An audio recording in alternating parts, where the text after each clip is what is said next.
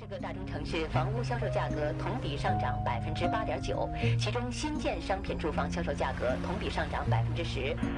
中国国内生产总值为三十三万五千三百五十三亿元，比上年增长百分之八点七。全国应届毕业生的数量达到了六百一十万，加上去年还没就业，合计有七百一十万大学生需要就业。嫦娥一号卫星在精确控制下，今天下午成功撞击月球撞击点。拆迁户自焚事件，三人失业。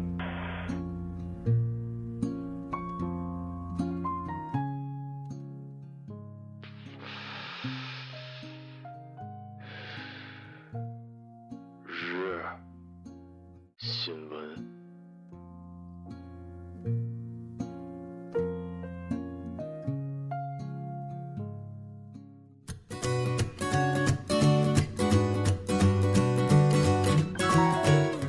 各位听众，晚上好。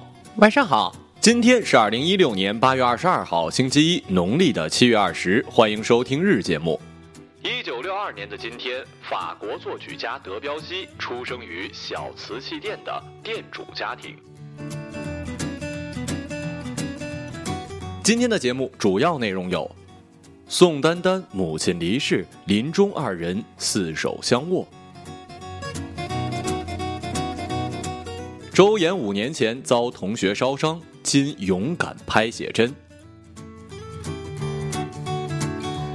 女子酒店全裸泡温泉遭同性视频直播。大衣哥年借村民一百万，至今没有人还。下面请听详细内容。八月二十二号的上午，宋丹丹在网上公布了自己母亲去世的消息。宋丹丹配文称：“妈妈，谢谢你把我带到这个世界上来，给了我很好的教养，让我拥有了这么精彩的人生。谢谢你在离开这个世界的时候，选择了我独自陪伴你，感受你灵魂升上天堂。妈妈，我是那么的爱你。”早前二十二号的凌晨三点二十二分，宋丹丹曾在网上晒出一组与生命垂危的母亲四手相握的照片，引发网友纷纷点赞。照片中的宋丹丹母亲生命垂危，宋丹丹躺在陪护病床之上，因为过度的疲劳，睡着的时候还不忘紧握母亲的手，令网友十分的动容。我本来呢是不太。喜欢评论娱乐新闻的，因为觉得娱乐新闻跟娱乐圈一样，大家都是戏嘛，没有必要说什么的。但是今天宋丹丹老师这条的确让我感动了，单纯的把她当成一个普通的女儿，可以在母亲最后的日子里陪着妈妈，可以握着双手送走老人，是一件值得羡慕的事情。既然生老病死不可挽回的话，那么可以陪着你爱以及爱你的人走完最后一段，我想应该是每一个人最大的愿望。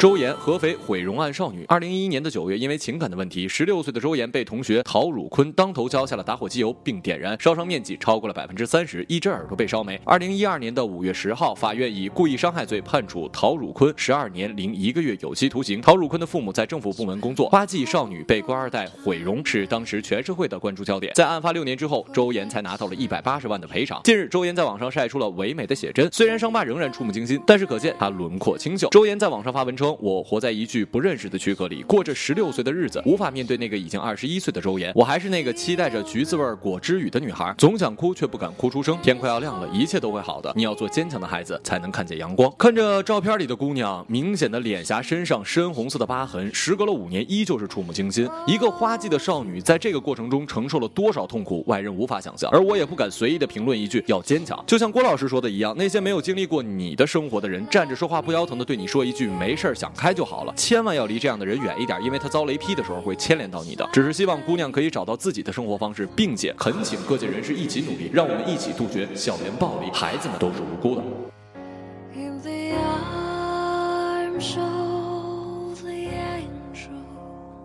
Fly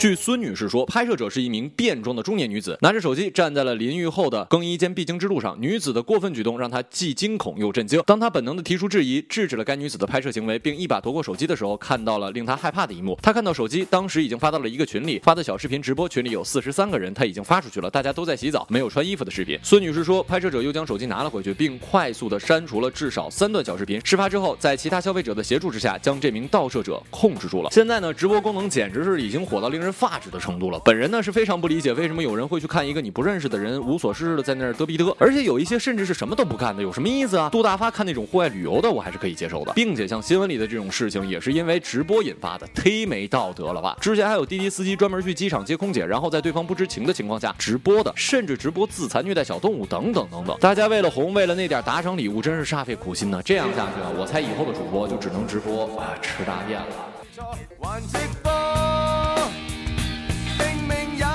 八月二十二号，大衣哥朱之文转发了一条曝光他一年借给村民一百多万，不仅没有人还他一分钱，而且人缘也没有为下。朱之文还自称手心自暖，引发了网友的感慨。这条微博爆料中称，不但没有人还朱之文的钱，而且朱之文也没有因此结下好的人缘，还称这个结局太正常了，农村就是这样，你借出去的越多，就越惹人记恨。爆料者还说，应该一分钱都不借的，在城里买一个房住，愿意回去呢就偶尔回去一下，这样反而不得罪人。但是朱之文却表示手心自暖，怎么说呢？哪儿都有不要脸的人，这也不光是在农村，我就是农村的孩子呀，我们邻里之间相互借钱。什么的，早先都是不用打借条的，好吗？大家都是很自觉，都会领你的情，而且都会尽早的还。等你需要的时候，人家也会帮你。对于朱大哥身边这些人，我想说，你们还是以为自己在打土豪分田地吗？人家的钱是正经挣来的，又不是风吹来的，你们咋好意思呢？要不然呢，这种刁民就是动物世界看多了，真把自己当成白眼狼的后裔了吧？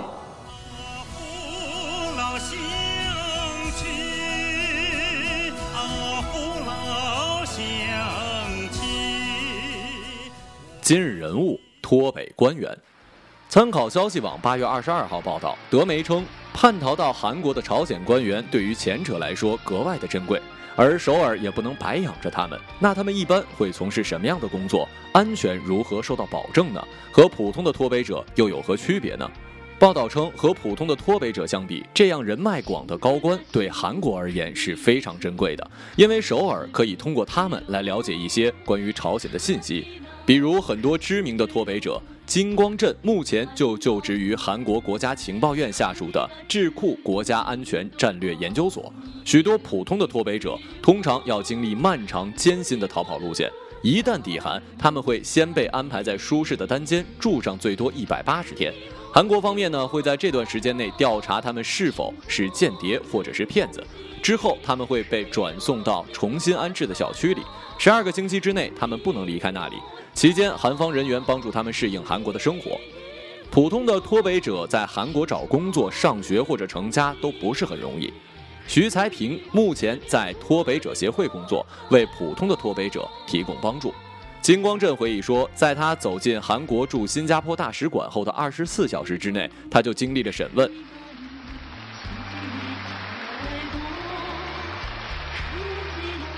好了，以上就是本期节目的全部内容，感谢各位的收听，我们下期节目再见，再见。